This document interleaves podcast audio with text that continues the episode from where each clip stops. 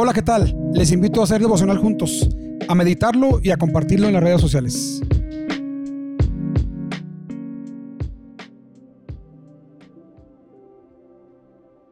Hey, buen día. Estamos terminando esta semana, gracias a Dios.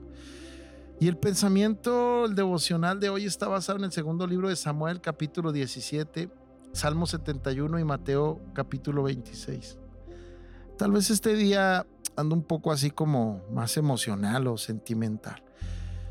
Pero la verdad es que la historia que está en Samuel y cuando la contrastamos con el capítulo 26 de Mateo y este salmo, pues despierta en mí un sentimiento de tristeza y al mismo tiempo de vergüenza. Es algo así como muy nostálgico. Porque vemos a un padre huyendo de su propio hijo vemos a un hijo persiguiendo a su padre.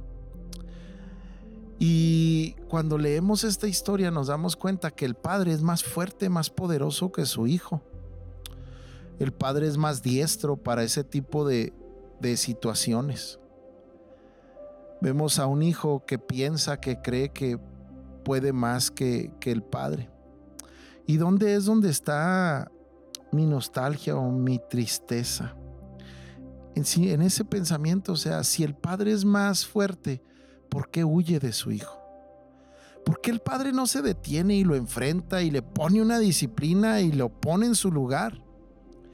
¿Por qué el padre prefiere huir? Y aquí es donde entra esa combinación de tristeza y vergüenza porque el padre huye, número uno, porque el papá sabe que si lo enfrenta, una vez que su autoridad salga a, escena, no la va a poder detener. Y el padre sabe que una vez enfrentando a su hijo, va a tener que matarlo. Así que cuando el padre está entre si mato a mi hijo o mejor huyo, mejor me escondo. El padre prefiere huir, prefiere esconderse que enfrentar al hijo. No porque el padre no quiera disciplinarlo, no porque el padre no quiera establecer orden, porque ya la actitud del hijo sobrepasó esa línea, sobrepasó la capacidad de entendimiento para el mismo hijo de saber detenerse. Y como el padre lo conoce perfectamente, sabe que el hijo no se va a detener, que antes al contrario lo va a retar más. Y al estar ante esa situación, el padre sabe que no hay regreso no hay para atrás. No hay manera de doblegarse ante su hijo si tuvieran que tener un enfrentamiento de esta, de esta magnitud. Ahí es donde el padre sabe que tendría que tomar la decisión de matar a su hijo. Y por eso le hemos titulado así al devocional de hoy. ¿Por qué Dios se esconde? Y se esconde por la misma razón de David. Y es aquí donde se me hace un nudo en la garganta. ¿Por qué un Dios que se presenta en nuestra vida como un Padre prefiere huir de nosotros? ¿Por qué un Dios tan poderoso, tan majestuoso, prefiere esconderse de nosotros antes que enfrentarnos? Porque Él mismo sabe que si nos enfrenta, no puede echar para atrás su autoridad, su gobierno. Si Él tomara la decisión de enfrentarnos, tendría que aniquilarnos. Y hay varias historias en la Biblia. Cuando Dios dice, voy a terminar con esto, le dijo a Moisés, ya estoy cansado, voy a desaparecer al pueblo. Moisés le dice, no lo hagas, y empieza a orar y a interceder, acuérdate lo que tú dijiste.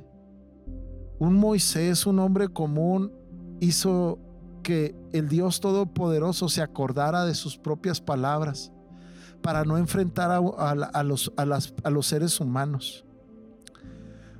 Dios prefirió esconderse detrás de Moisés y le dijo, ándale pues tú, ve y atiende tu pueblo.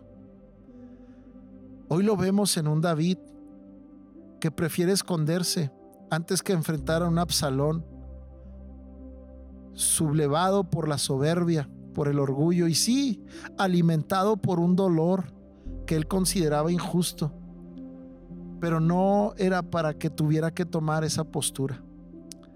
Así que Dios también se esconde de nuestra vida. Dios también te tiene que esconder en tiempos de nuestra vida. Hay algunas etapas que seguramente tú recordarás en las que Dios se tuvo que esconder en lugar de enfrentarte. Y tal vez avanzaste en tus sueños, realizaste, eh, lograste metas y pensaste, pues si yo puedo, estaba mejor antes de conocer a Dios. Y no te das cuenta que Dios solamente se escondió para no enfrentarte. Porque si Él te enfrentaba tendría que aniquilarte. Piénsalo por un momento. ¿Por qué Jesús en la cruz levantó su voz y le dijo, ¿por qué me has desamparado en este momento? ¿Por qué te escondiste en este momento en el que más te necesitaba? ¿Por qué no siento tu presencia? Jesús diciéndole a su Padre Celestial. Y un Padre Celestial escondido en su palabra. Porque no podía enfrentarlo. Porque aún él mismo tendría que pagar con su vida sin un regreso, sin una resurrección. Cuando Dios se esconde, se esconde porque te ama. Cuando Dios se esconde, se esconde porque tiene misericordia y no quiere enfrentarte porque tendría que matarte. Tendría que aniquilarte y no habría regreso. Tendría que enfrentarte sin darte la oportunidad de arrepentirte. Así que hoy tenemos un Dios que en muchos lugares se ha escondido. Un Dios que tal vez está escondido ahorita de tu vida y tú estás quejándote y llorando y diciéndole, Señor, ¿por qué no estás aquí? ¿Por qué no me respondes? ¿Por qué no apareces? ¿Por qué permites que esto suceda en mi vida? Y yo creo que lo mejor es sentarnos, meditarnos, detenernos y decir, ¿por qué se escondió Dios de mi vida? Tal vez tengo que hacer un alto y meditar y decir, ¿dónde está mi necedad que ha provocado que Dios se esconda de mí? Porque Él siendo un Dios tan poderoso no viene y arregla mi mundo? Porque para arreglar tu mundo Él tendría que quitarte a ti primero de tu propio mundo. Y antes de eso Él prefiere esconderse para dar tiempo al arrepentimiento, para dar tiempo a que tú te detengas de la persecución que estás haciendo con tu orgullo, con tu soberbia, con tu necedad, con tu pecado. Este es un buen día para que termines la semana con esto en tu corazón. Tal vez Dios se ha escondido, pero no se escondió porque esté enojado, porque esté decepcionado. Está escondido porque no quiere enfrentarte. No te ha arreglado el mundo, tu mundo porque para arreglarlo tendría que quitarte a ti primero. Está escondido, esperando tu arrepentimiento. Te dejo con este pensamiento en tu corazón. Te mando un fuerte abrazo. Bendiciones.